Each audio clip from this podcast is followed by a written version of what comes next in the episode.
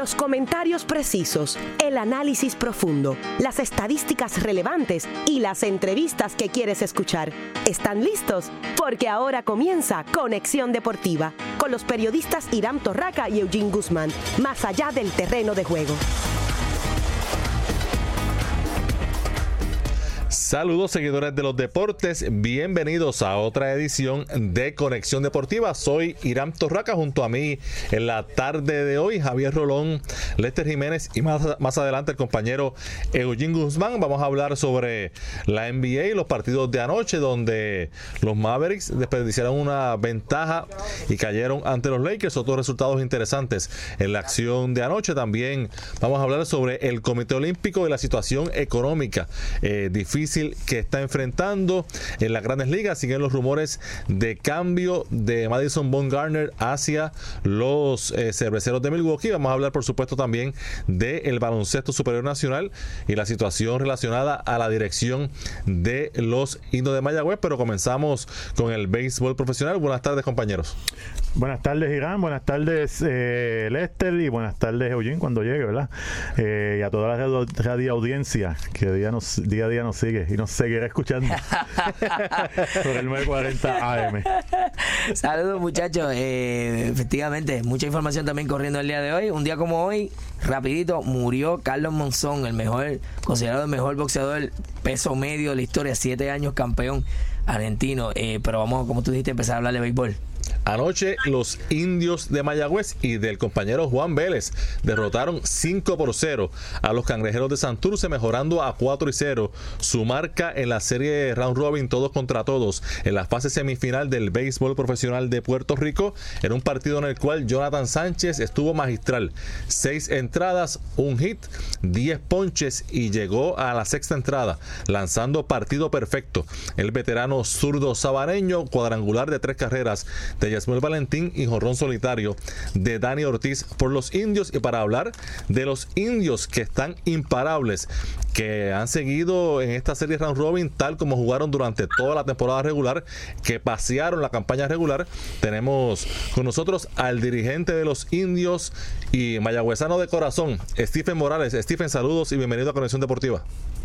Sí, un saludo y buenas tardes a todos ustedes, los Radio Escucha. Para mí un placer estar en su programa. Bueno, Stephen, ¿qué me, qué me dices de en tu primer año, eh, primera temporada como dirigente en la pelota profesional, esta temporada de ensueño que están teniendo los indios? Bueno, es, una, es una, un proceso de aprendizaje, obviamente. Nadie nadie nace para dirigente, pero ya yo había tenido el privilegio de poder hacerlo interinamente de vez en cuando, más en la AA, más la experiencia con el béisbol afuera en los Estados Unidos, con la creación de los Piratas de Pittsburgh, yo creo que me, me, preparó bastante y uno nunca está completamente preparado porque así se aprende algo todos los días. Pero un buen arranque le doy todo el mérito a los muchachos obviamente obviamente he podido he podido poner a trabajar en la misma dirección al núcleo de jóvenes que son talentosos y pues se ha podido combinar lo que es la veteranía con la juventud y un excelente trabajo que ha hecho Franklin eh, y la gerencia eh, para pues, reunir este, este, grupo de talentos, de muchachos talentosos.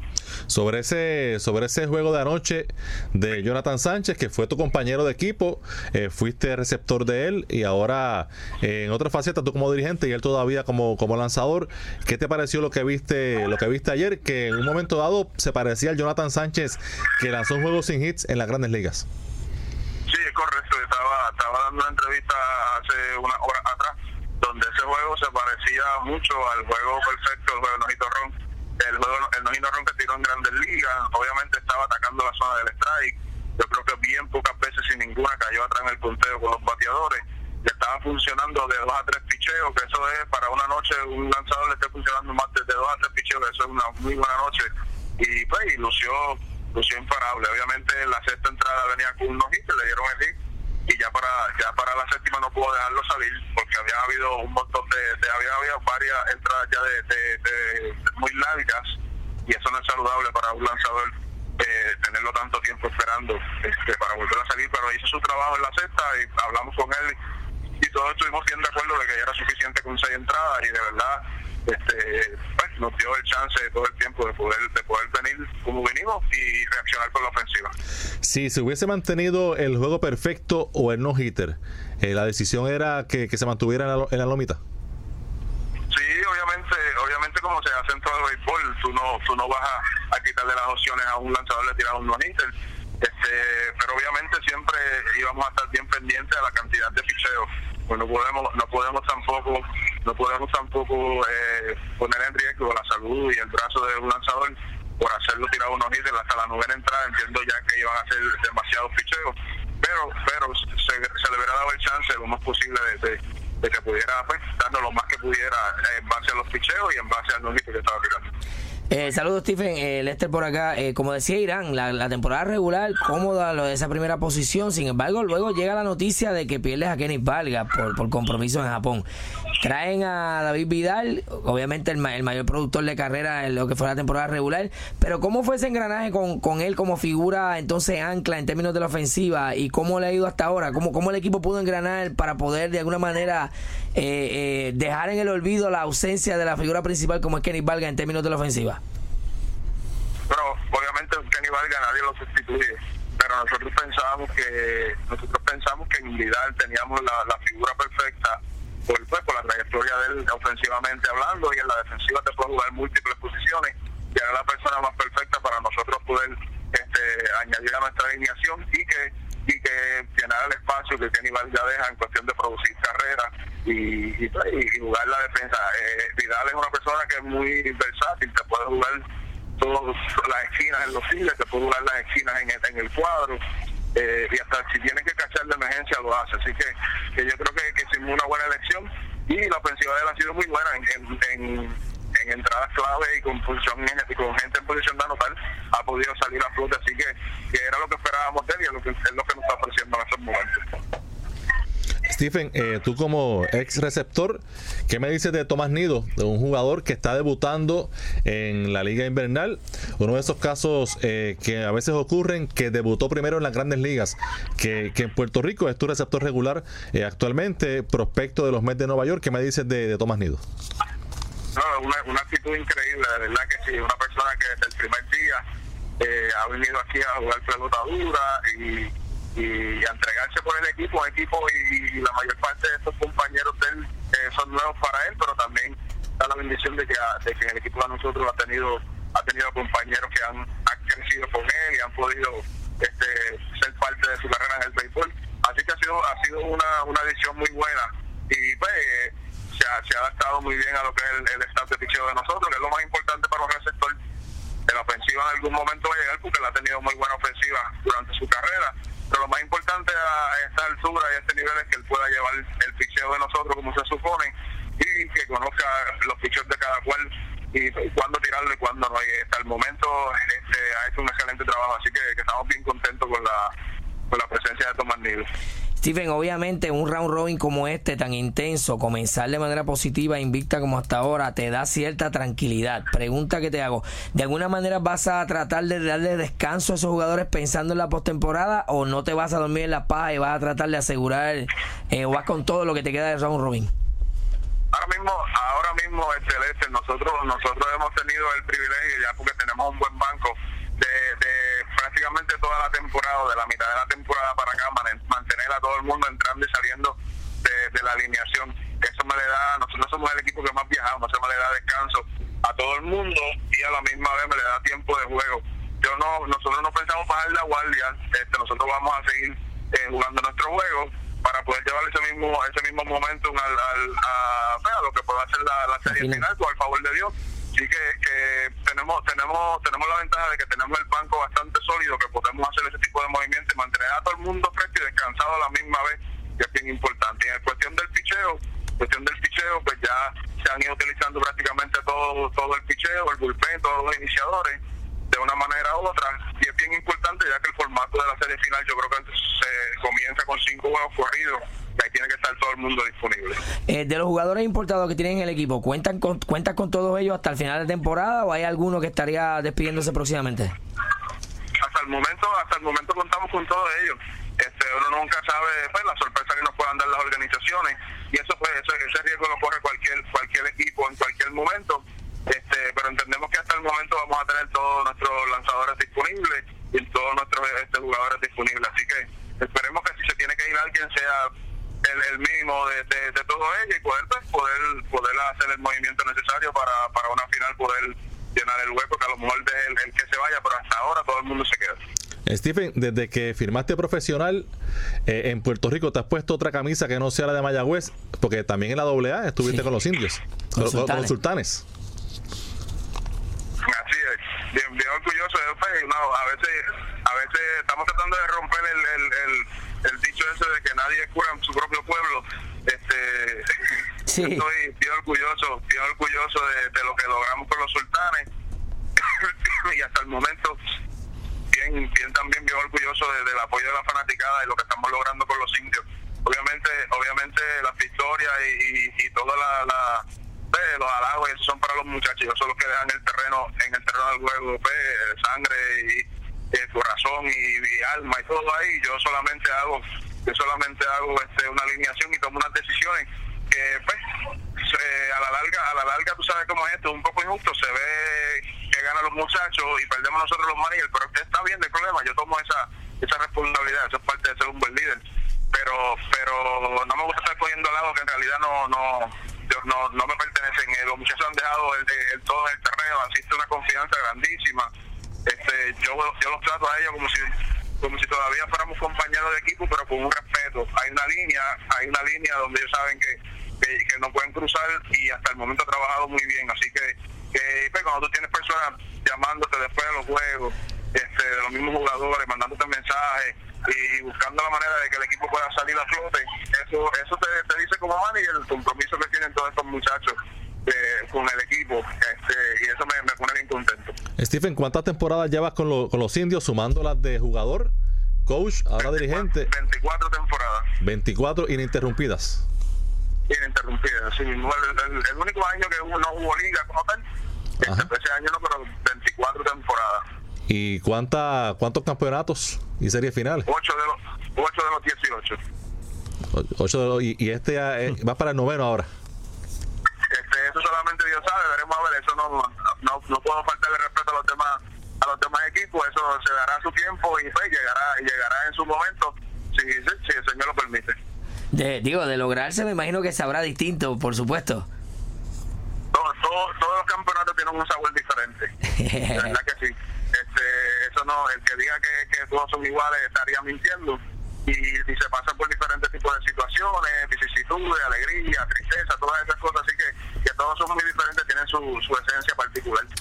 Oye, Stephen, eh, cuando la, terminó la temporada regular, todos los, reflectores estuvieron enfocados en la situación de Kenny Valga y, la sustitución de David Vidal. Pero hay, hubo, un movimiento, por lo menos una firma de ustedes, un anuncio, que quizás pasó por debajo del radar, pero fue bien importante, que fue la llegada de Jonathan Albaladejo, que llevaba creo que dos temporadas sin lanzar en Puerto Rico te respondió inmediatamente, logró una victoria con Santurce. ¿Cómo, ¿Cómo ha sido esa reintegración de un veterano como Jonathan, un equipo de los indios que, que también ha sido su casa durante muchos años?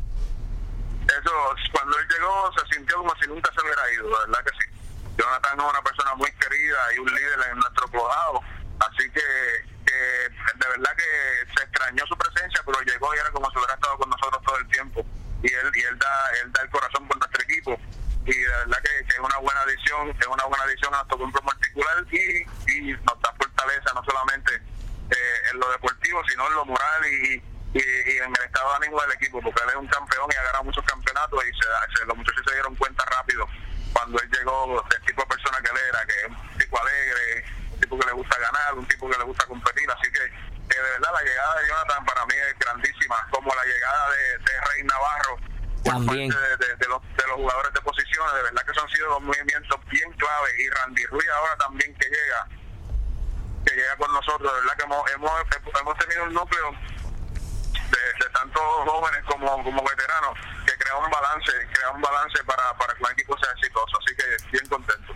Stephen, de esos ocho campeonatos que has obtenido con los indios, en dos de ellos, eh, Carlos Pieves fue el gerente general.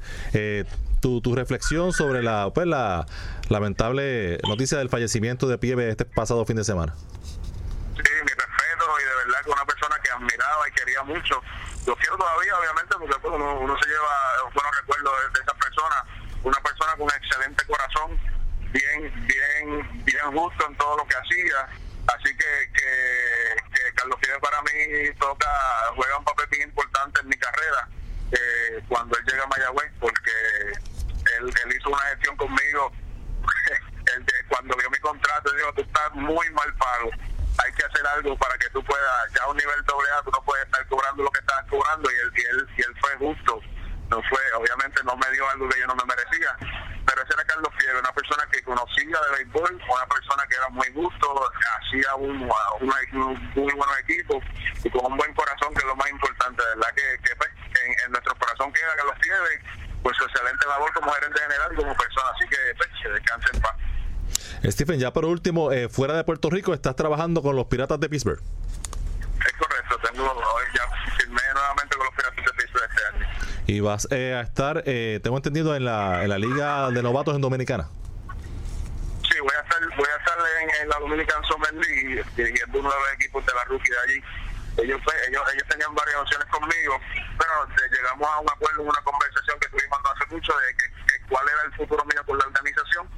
Y ellos, pues, gracias, gracias, gracias a la labor que estamos haciendo aquí en Puerto Rico, ellos ellos abrieron sus ojos y me, me, vieron, me dijeron que me veían como un dirigente en la organización y pues que por algún sitio tenía que empezar, que si a mí me, me, gustaría empezar en República Dominicana como dirigente, yo le dije que no tenía ningún problema.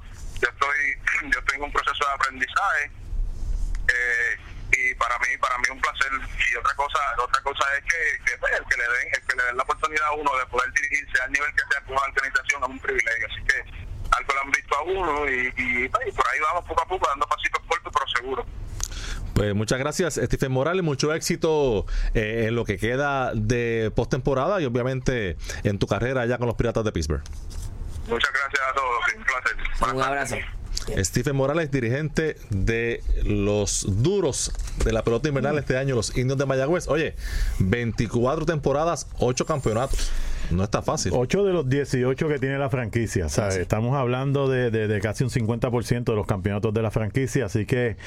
Y, debe estar en esa rachita, ¿verdad? En esa rachita que tuvo el trabuco ese que tuvo Mayagüez, que ganaban casi todos los años. Que, para los fanáticos de los otros equipos de la liga. El último tripit del Exactamente. Así que. este pero 24 años en organización es un mundo, y más eh, eh, eh, en esta época, ¿verdad? Donde quizás las, las lealtades pasan a un segundo plano cuando se habla de contratos y, de, pues, de, buscar el bienestar, ¿verdad? Porque mercado pero bien raro eso y, en el caso de Stephen pues eh, también ha tenido la dicha de, ganar consistentemente con esa franquicia. Stephen una de las cosas chéveres de él es que es un, es un muchacho nacido y criado en Mayagüez que trabajaba full time en Mayagüez. O sea, incluso hasta no hace mucho estuvo trabajando con la administración municipal en el Departamento de Recreación y Deporte. Dirigía muchos programas de jóvenes de diferentes deportes, no solamente el béisbol. Y, pues muy querido, como tú bien dices, 24 años con esa organización, es la única en la que ha participado. Y llegó, o sea, llegó su oportunidad primero con el, el béisbol AA, lució muy bien a raíz del béisbol AA, eh, fue asistente de Tony, de, Tony Valentín cuando Tony Valentín estaba al frente del equipo de, de los indios ha, sido una esponja todo este tiempo, absorbiendo la experiencia que ha vivido con otros receptores del mismo equipo cuando, bueno, desde los tiempos de los años de los años 90, los, indios, cuando los indios eran una potencia en el béisbol, no solamente en Puerto Rico, sino en el Caribe. Y ahora, en su primera oportunidad como dirigente titular del equipo de los indios de Mayagüez, ha sabido aprovechar muy bien la oportunidad y lo ha hecho a la misma maravilla. Así que de ese lado, independientemente del resultado del equipo de Mayagüez, nos alegramos mucho por, por, lo que ha logrado Stephen hasta ahora. Bueno, y la acción continúa esta noche en el estadio Irán Bison, aquí cerquita de los estudios de WIPR a las 7 y 10 de la noche. Gigantes y cangrejeros. Como indicamos, Mayagüez está primero 4 y 0, pero eh, ahora Santurce tiene una victoria, dos derrotas y Carolina tiene 0 y 3. Eso quiere decir que una victoria esta noche de Carolina sobre Santurce los colocaría a ambos en una victoria y tres derrotas empatados en la segunda posición. Y como saben, clasifican dos a la serie final. Y como uno ve el panorama en este momento, Mayagüez está galopando, luce inalcanzable y todo tiende a indicar que el otro será entre Santurce y Carolina, así que esos juegos entre ellos valen doble. Eh, eso es lo, a eso iba. Eh, eh, el, problema ahora que tienen Santurce y Carolina es que les falta enfrentarse entre ellos. Entonces, al, al, ser dobles, pues entonces le hace la vida más fácil a Mayagüez, que, que con lo como vemos el panorama, Mayagüez con ganar uno o dos juegos más. Ya está adentro. Debe estar adentro, pero cómodamente ya en la final de, la Liga de Béisbol Profesional. Y un día como hoy le viene muy bien ese descanso a Mayagüez. Que vale, eso también vale triple el descanso. En las grandes ligas, eh, los Media Blancas de Chicago siguen muy activos. Firmaron al jardinero John Jay que John Jay es muy amigo de Manny Machado, entrenan juntos en mm. Miami. Ellos también hicieron un cambio por Yonder Alonso, otro pariente de Manny Machado.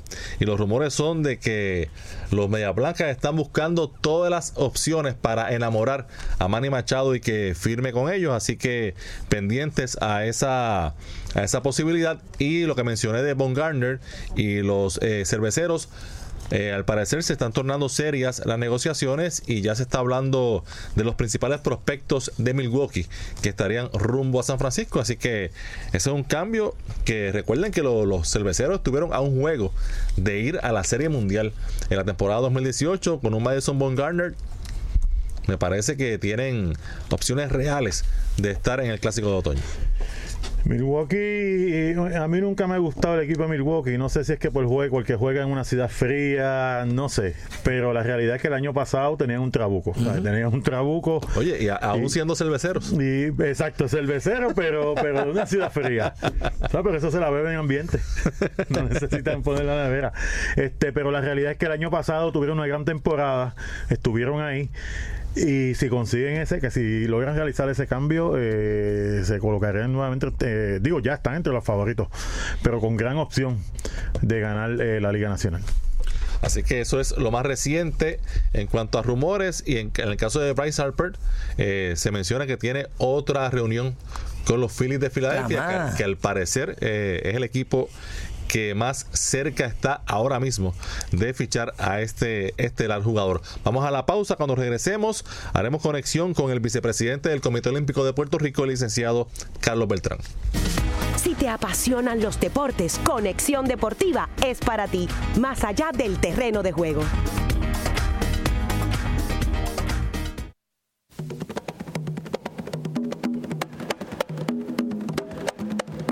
Vaya, soy Rafi Torres invitándoles muy cordialmente para que escuchen este domingo de 10 de la mañana a 5 de la tarde la rumba del Gisocroide con un escogido de música excelente. Porque lo de nosotros es cultura y cafetín en la rumba del Gisocroide los domingos a las 10 de la mañana por WIPR 940 AM.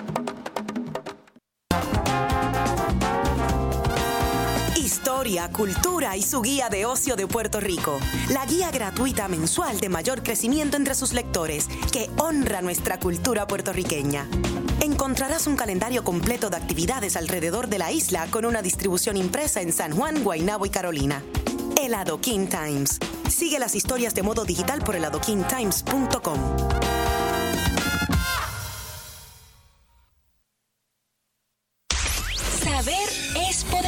amigos de Tecnominutos, aquí Obed Borrero, el Ted Guru. Bueno, si usted de las personas que ha visto los emojis personalizados, esos eh, animaciones o esos muñequitos que se parecen casi reales a las personas, pero en formato de caricatura. Bueno, hay varias maneras de hacerlo. Mi favorita es utilizando una aplicación que se llama Bitmoji.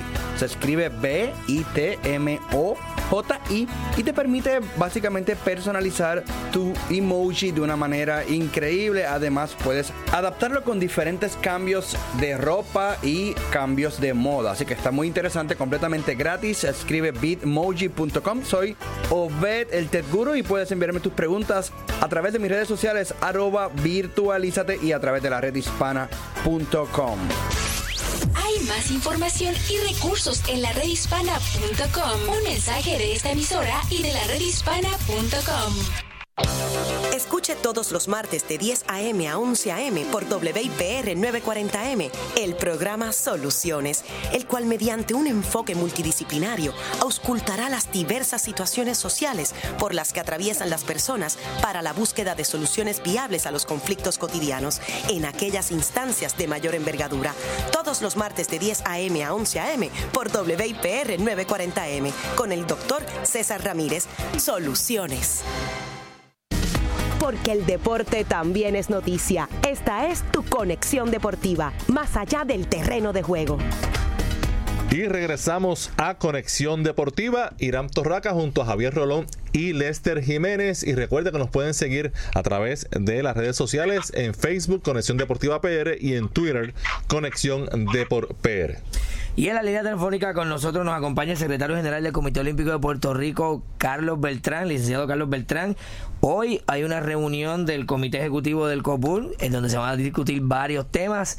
Eh, o algunos de suma importancia para lo que es el futuro del Comité Olímpico de Puerto Rico. Carlos Beltrán, bienvenido a Conexión Deportiva.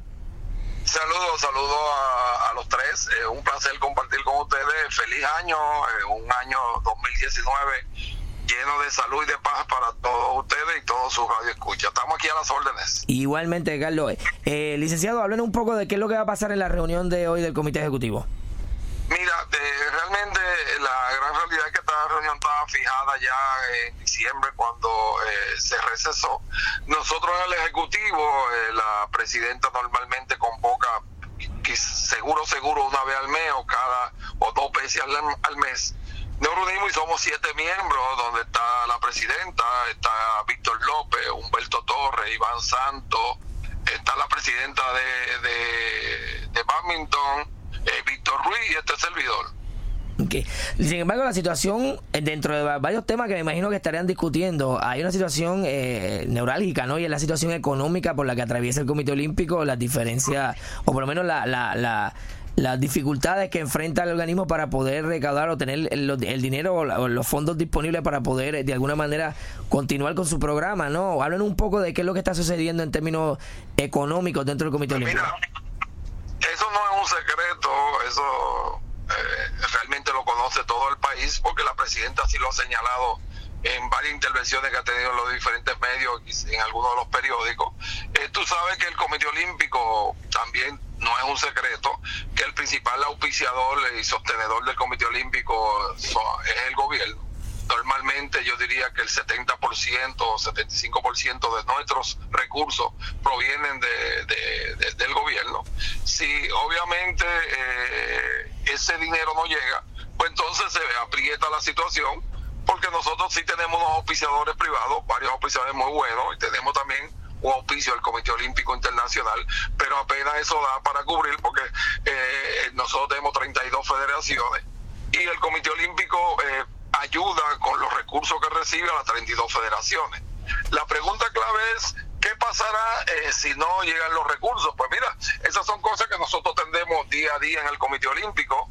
la presidenta pues está muy consciente y son determinaciones que se van a resolver o determinar en los próximos días si no llega. Nosotros estamos esperanzados de que sí llegue el dinero. Eh, ahí tú sabes que todo el mundo sabe que hay una ley que establece una aportación, la cual el año pasado, debido a la situación y la crisis del país por el huracán, pues apenas se recibieron la mitad del dinero. Ahora pues esperamos de alguna forma eh, que, llegue algún tipo de aportación, pero si no llega, pues buscaremos la manera de de seguir luchando eh, y, mantener la participación del olimpismo, que el próximo competencia es apenas dentro de seis o siete meses, que, son los Juegos Panamericanos en Lima, Perú, que está pautado el 24 de julio al 9 de agosto. Eh, sin embargo, Beltrán, de no llegar la aportación que se espera del gobierno en los próximos días, la pregunta es, ¿podría afectarse la administración del Comité Olímpico, alguna función? se, va, eh, se va a afectar todo eh, obviamente la participación, eh, yo, yo creo que, que, no se va a afectar porque nosotros vamos a, buscar la manera de que no se afecte, pero se afecta todo el proceso económico del, Comité Olímpico porque no hay manera. Esto igual, esto igual que si tú pierdes tu trabajo. Eh, obviamente se va a afectar si tú tienes un personal de mantenimiento, pues tienes que eliminarlo. Es decir, tú tienes que, te, afecta el, día a día. ¿Qué determinación? Pues mira, eso se, estaría tomando según ocurra, que esperamos que no ocurra, porque no sería lo más saludable para, para el deporte y, para nuestro comité. Pero sí es algo que el Comité Olímpico y su presidenta van a estarle día a día analizando y buscando alternativas si, si no llega eh, si no llega los recursos que nosotros necesitamos de, parte del gobierno de Puerto Rico. Eh, ¿Qué otros temas podrían discutirse durante el día de hoy en la reunión del comité? Bueno, mira, ahí se discuten todas las afiliaciones y todas las situaciones que hay con las distintas federaciones. Como tú sabes también, hay que tienen que haberlo ustedes leído en el periódico, hay una demanda contra la Federación de Voleibol por parte de unos clubes privados y eso yo creo que es parte de los temas que se deben traer ahí. Hay una situación con la Federación de Fútbol que está pendiente de sus elecciones.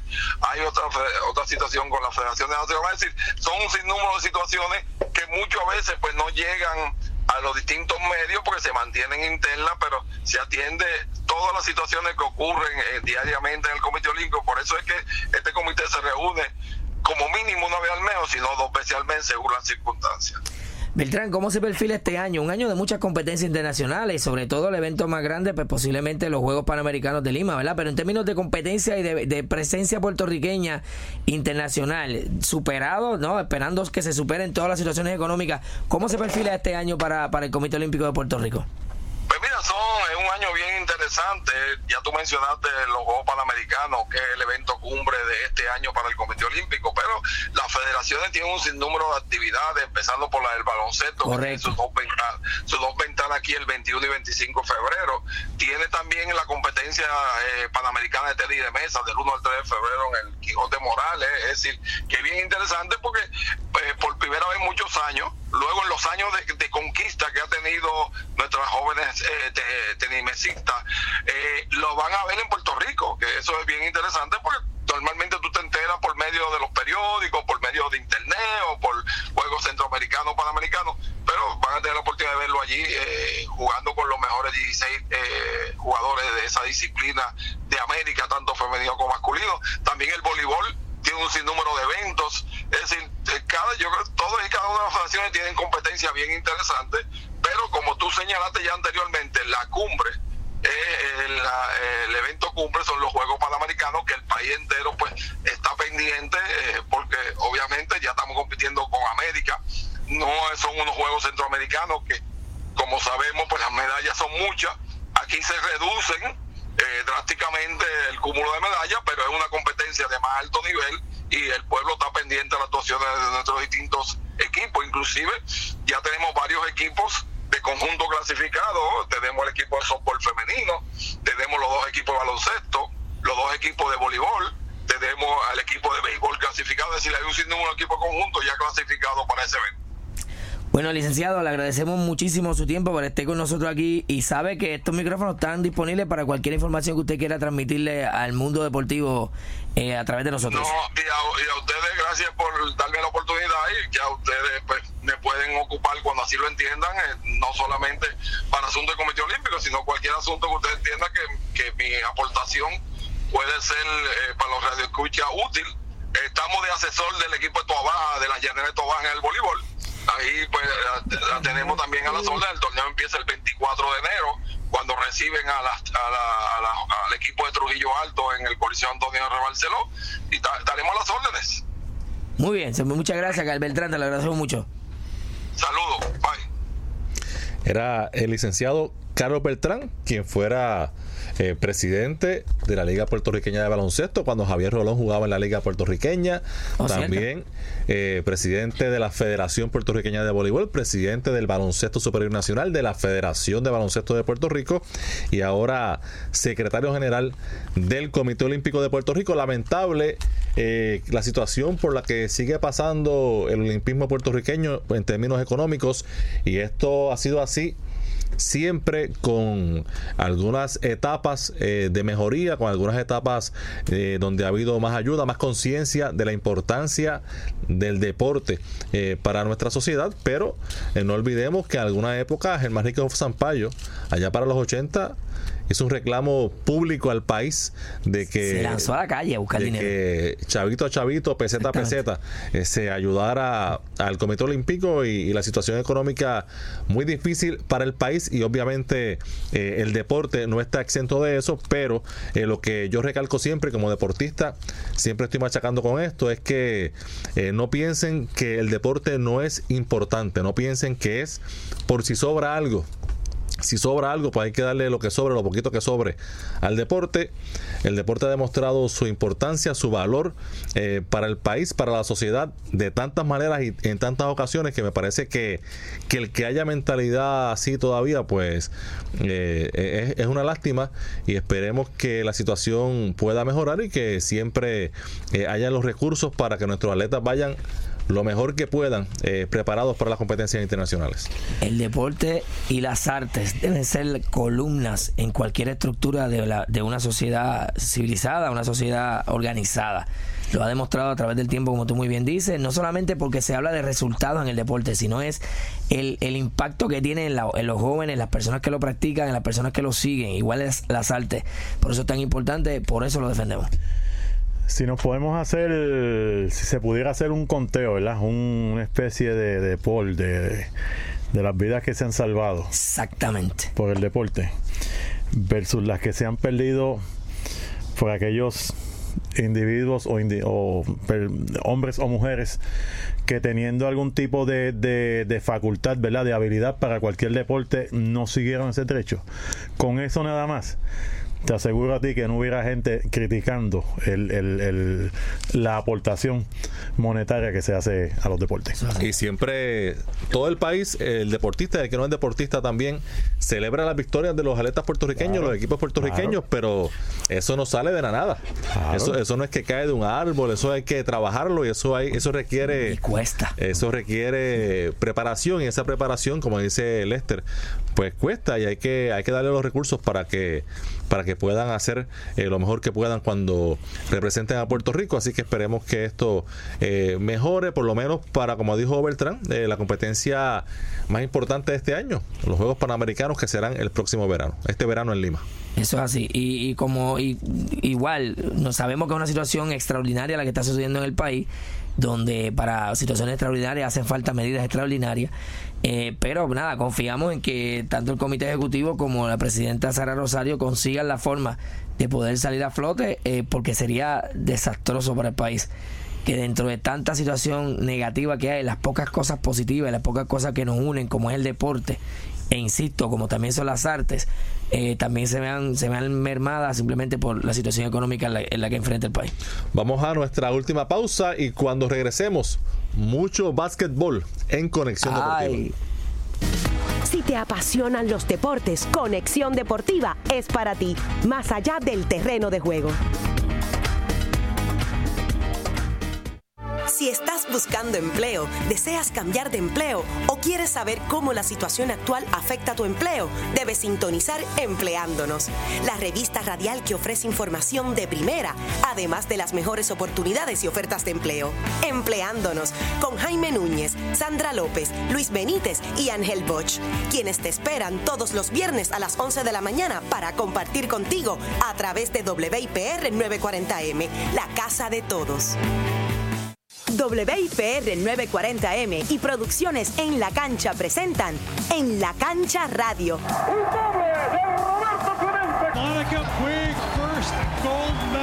Todos los sábados a las 12 del mediodía por WIPR 940M. Análisis, entrevistas y la participación del público. Recuerde, todos los sábados a las 12 del mediodía en la Cancha Radio por WIPR 940M.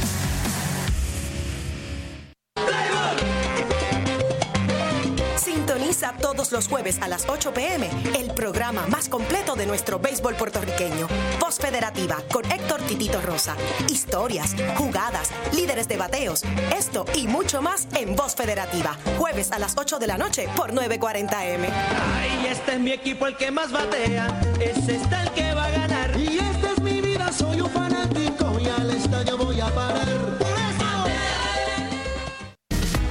Porque el deporte también es noticia. Esta es tu conexión deportiva, más allá del terreno de juego. Regresamos a la parte final de Conexión Deportiva. Bueno, compañero, amigo Javier Rolón, Francisco Javier Rolón, los indios de Mayagüez todavía están buscando dirigente en el baloncesto superior nacional, pero ya es eh, oficial que no será nuestro compañero Javier Rolón. Javier, explícanos eh, la situación eh, que ocurrió eh, por la que después de, como indicaste ayer en este programa, de haber eh, un acuerdo por lo menos verbal, eh, ¿qué sucedió que ahora no va a estar con los indios? Pues mira, eh, como indiqué ayer, había un acuerdo en principio en todos los aspectos, ¿verdad? Tanto monetario, eh, de, de hospedaje, ¿verdad? Por decirlo así, de roster, de todo. Eh, ellos, los indios ahora mismo son una junta de directores, creo que son siete personas. Eh, anoche se iban a reunir con una parte de la junta y hoy eh, se reunían con la otra para confirmar si en efecto yo iba a ser nombrado director de los eh, director técnico, ¿verdad? De, los de los indios de Mayagüez. Anoche de 10 y media a 11 recibí dos llamadas de parte de la directiva eh, de los indios indicándome que sí, que iba a ser el, el, eh, que era el seleccionado. Eh, obviamente había que confirmarlo en el día de hoy con la otra parte de la junta que no se reunieron ayer. Eh, y me dijeron, te llamamos a la una para confirmarte nuevamente que, con la otra con la otra parte de la junta. Y mañana mismo hay conferencia de prensa así que prepárate por si tienes que arrancar para Mayagüez mañana estamos hablando de hoy. Eh, recibí la llamada eso de la una una y media, una y media de la tarde más o menos indicándome que, que no había sido el agraciado eh, que la Junta había decidido eh, por escoger a alguien con experiencia eh, de dirigente anterior ya en el BCN.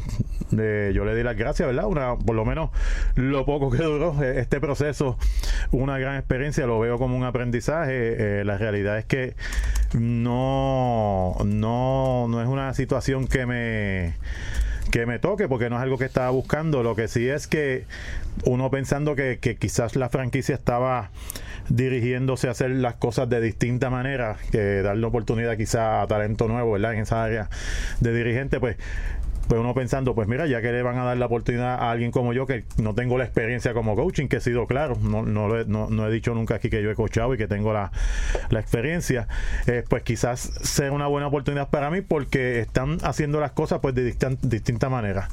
Al final, pues, eh, la Junta decidió lo que indiqué hace unos, unos segundos, ¿verdad? Que hice con alguien de experiencia. No me dijeron quién era, eh, no me mencionaron si tenían un nombre, no me mencionaron nada. Este, simplemente le di las gracias, que, que pues cualquier cosa, la disponibilidad seguía, eh, seguía ahí. Eh, y nada, y seguimos. Eh, quiere decir que no hay sabática, hay que seguir en televisión y hay que seguir en radio. Bueno, eh, según reporta el Nuevo Día, eh, nuestro gran amigo José Antonio Tony Ruiz es uno de los candidatos para eh, dirigente de los de los indios. Tony ha estado trabajando allá en el área oeste con el Colegio de Mayagüez en el programa de baloncesto. Correcto. Y también, y ese tiene la experiencia, ganó campeonato en el 2007 con, con los cangrejeros de Santurce, pero a mí lo que me, me llama la atención de esto que menciona Javier y, y Lester es que eh, el que sabe de baloncesto sabe que Javier Rolón fue baloncelista, es comentarista y no ha dirigido.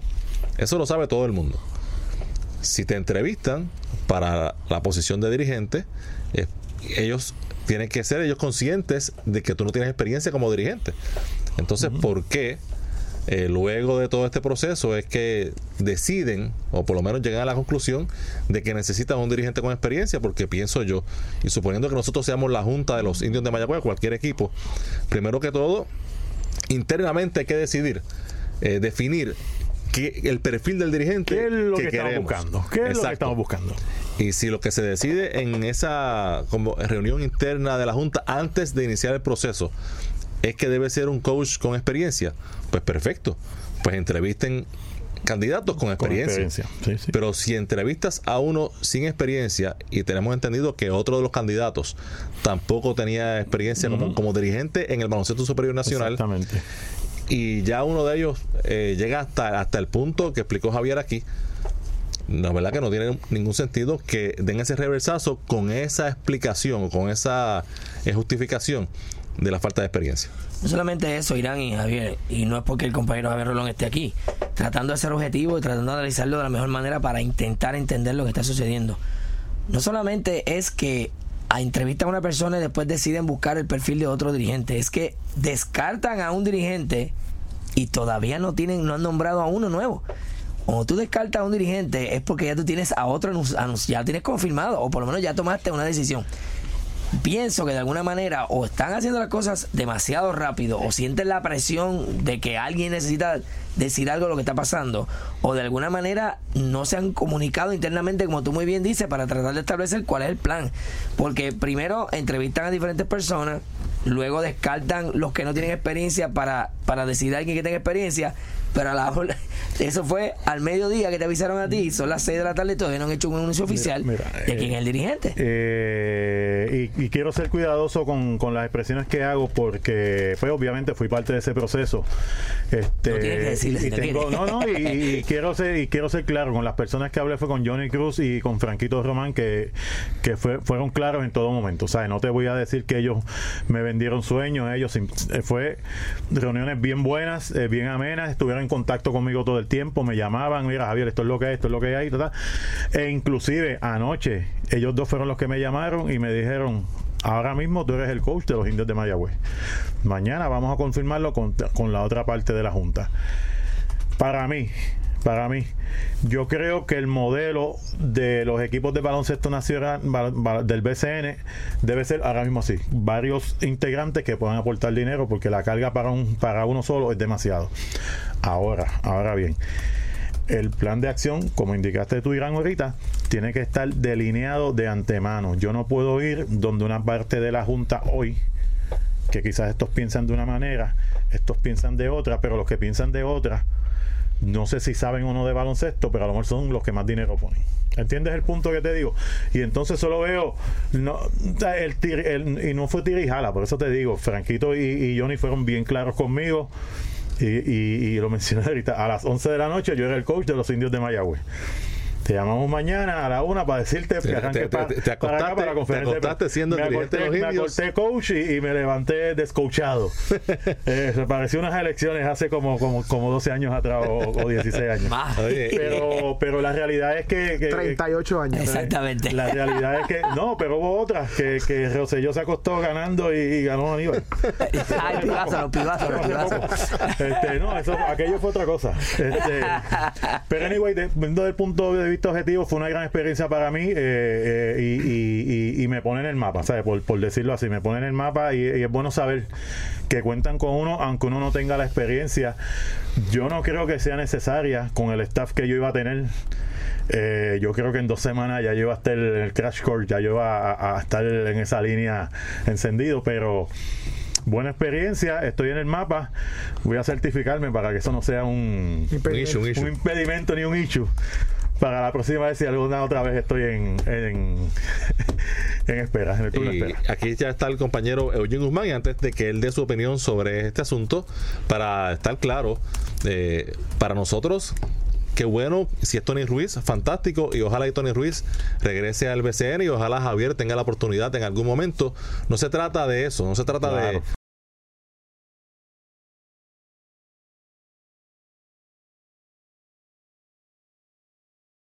de fulano contra sutano, no sé traidor, pues que le da la palabra a Javier, no contratarlo, pues eh, la verdad que no, no habla bien de la manera en que está trabajando la totalidad de la Junta de los Indios y esperemos que aprendan de esta y que, y que internamente hagan, establezcan una filosofía y luego de eso eso pues y, contraten a quien tenga que y de hecho antes de darle paso a eh, en las primeras conversaciones y me lo dijeron así mismo cuando pusimos tu nombre en la mesa. Surgió el, tema de la inexperiencia y estuvimos de acuerdo que eso no iba a ser un issue. Eso fue inicialmente cuando inicialmente se contactaron y resultó que sí fue el parece que fue el issue digo ¿verdad? según te dijeron eso, es la que hay buenas tardes Eugene Guzmán buenas tardes amigos y muchachos eh, lo que yo puedo decir es que crea serias dudas, ¿no? Sobre la palabra de, una organización que está entrando de primera instancia a administrar el baloncesto superior nacional, eh, un equipo que durante mucho tiempo ha tenido serias dificultades eh, económicas y también eh, en el tabloncillo, a excepto, a excepto ¿no? del campeonato que ganaron ya hace más de un lustro. En el caso de Javier, eh, como él bien menciona, eh, siempre es bueno eh, que se le tome en consideración a uno, ¿verdad? Para una posición de envergadura en el baloncesto superior nacional, más aún cuando sabemos de tantos coaches que trabajan en categorías menores y que es- ese debe ser de la persona que es y sobre todo lo que ha demostrado cada vez que ha tenido la oportunidad de estar en una transmisión radial o televisiva del baloncesto superior nacional con sus acertados comentarios y eso le ha dado una exposición que a mi entender es la que le abre la puerta en este momento para que para sí. que los indios le permitan eh, hacer ese acercamiento. Lo que sí es que eh, Javier, y él no lo va a decir, pero lo voy a decir yo, sabía que había otra persona eh, que podía ser el de Guzmán. Yo espero que la persona escogida sea él. Si no, pues entonces eh, se sacaron un as de, de la manga o lamentablemente, como ya he escuchado y he visto en las redes sociales, se han empezado a los samuráis a afilar y las hachas a cortar porque eh, el serrucho de palo pues está pendiente en todo momento. No sé si va a ser Tony, no va- no sé si va a ser quien sea. He estado tratando de comunicarme con Tony Ruiz durante la tarde y no he tenido éxito. Pero eh, vamos a darle el beneficio de la duda a la administración de los indios, ¿no? Y esperemos, ¿verdad? Que la, la decisión que hayan tomado, sea cual sea, pues sea una decisión para mejorar el equipo y que pueda presentar una edición en el 2019 que que no sea comparsa, como yo digo, sino Claro. que vaya ¿no? todas las noches en busca de un triunfo para así darle a la ciudad eh, de la Sultana del Oeste y sobre todo a su fanaticada la opción real de poder ganar en el baloncesto en el 2019. Pero van a ganar en el béisbol. Bueno, sí, lo que pasa es que, acuérdate que esto es como todo, esto es como todo. Mira, mi- el, mi- el mi- béisbol, mi- en tres semanas el béisbol se acaba. Mi consejo. Y el baloncesto mi- superior mi nacional consejo son a, 365 a días. Los queridos amigos de Mayagüez, celebren el campeonato del béisbol. Celebrenlo mucho. Bueno, digo, digo, digo, si es que lo ganan, vamos a hacerlo claro porque son favoritos, son el equipo que ha dominado la temporada y en una final pues puede pasar cualquier cosa, pero si lo ganan, pues celebrenlo De, bastante. de una posible final conmigo. Bueno, ahora vamos a la NBA y hablando de coaches, Greg Popovich anoche consiguió su victoria 1221 en la NBA, empatando en el tercer lugar con Jerry Sloan en la victoria 119 por 107 de los Spurs sobre los Pistons de Detroit. Los Celtics con 8 jugadores en puntos en doble dígito vencieron 126 por 95 a los Nets de Brooklyn. Harden 32 puntos, 14 asistencias. Houston venció 125 por 113 a los Nuggets de Denver y los Lakers vinieron de atrás Javier Rolón y vencieron Increíble. 107 por 97 a los Mavericks en el partido número 800 en la carrera de la NBA del mayagüezano José Juan Barrera. Increíble, increíble.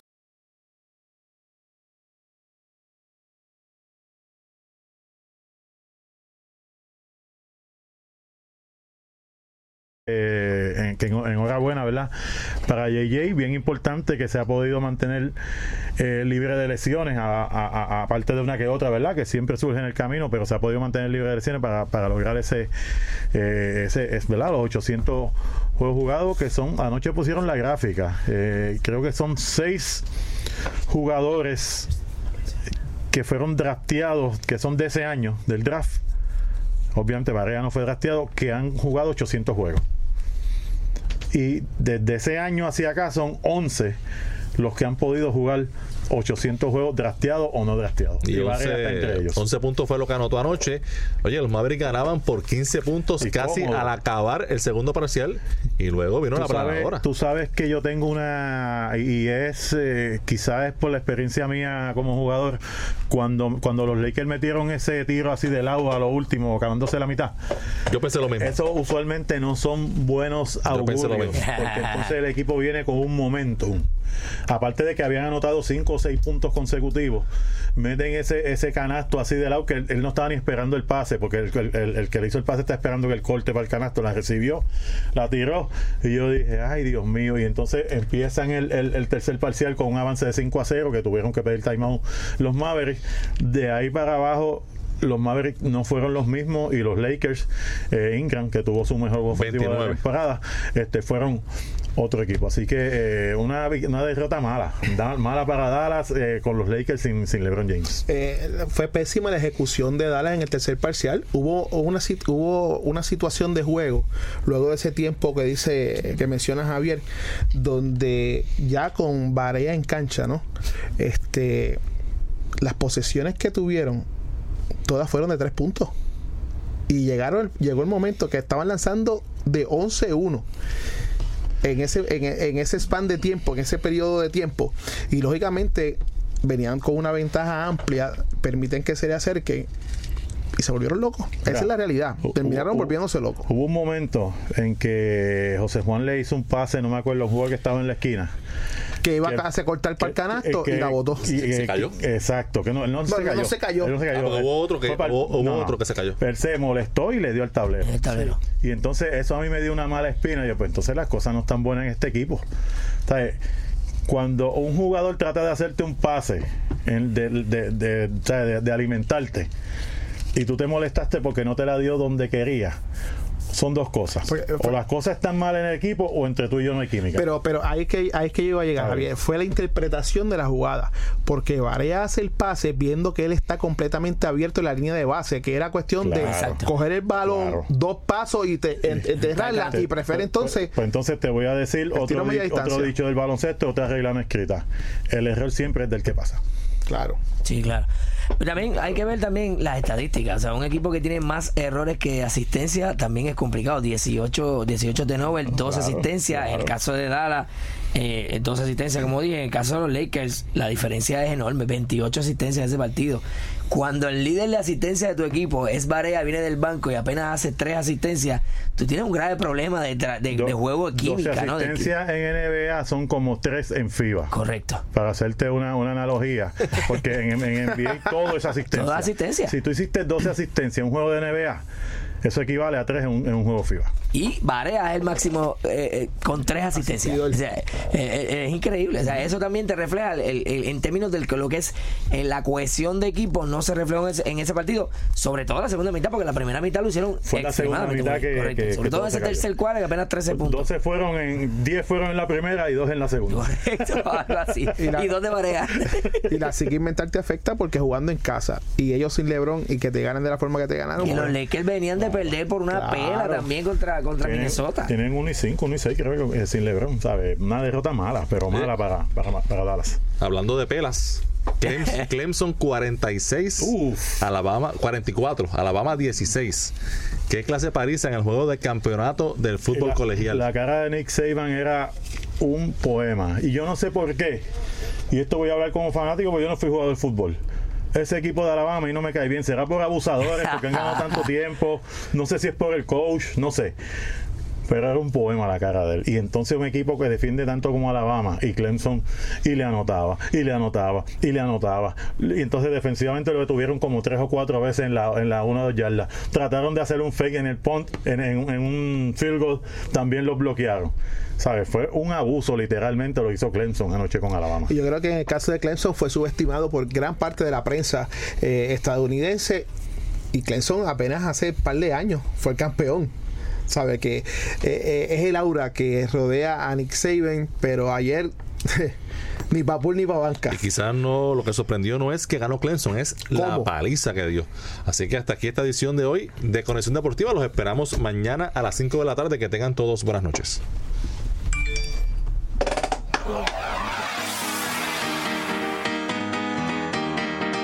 Esto fue Conexión Deportiva con los periodistas Irán Torraca y Eugene Guzmán. Conéctate de lunes a viernes a las 6 de la tarde. Conexión Deportiva, más allá del terreno de juego.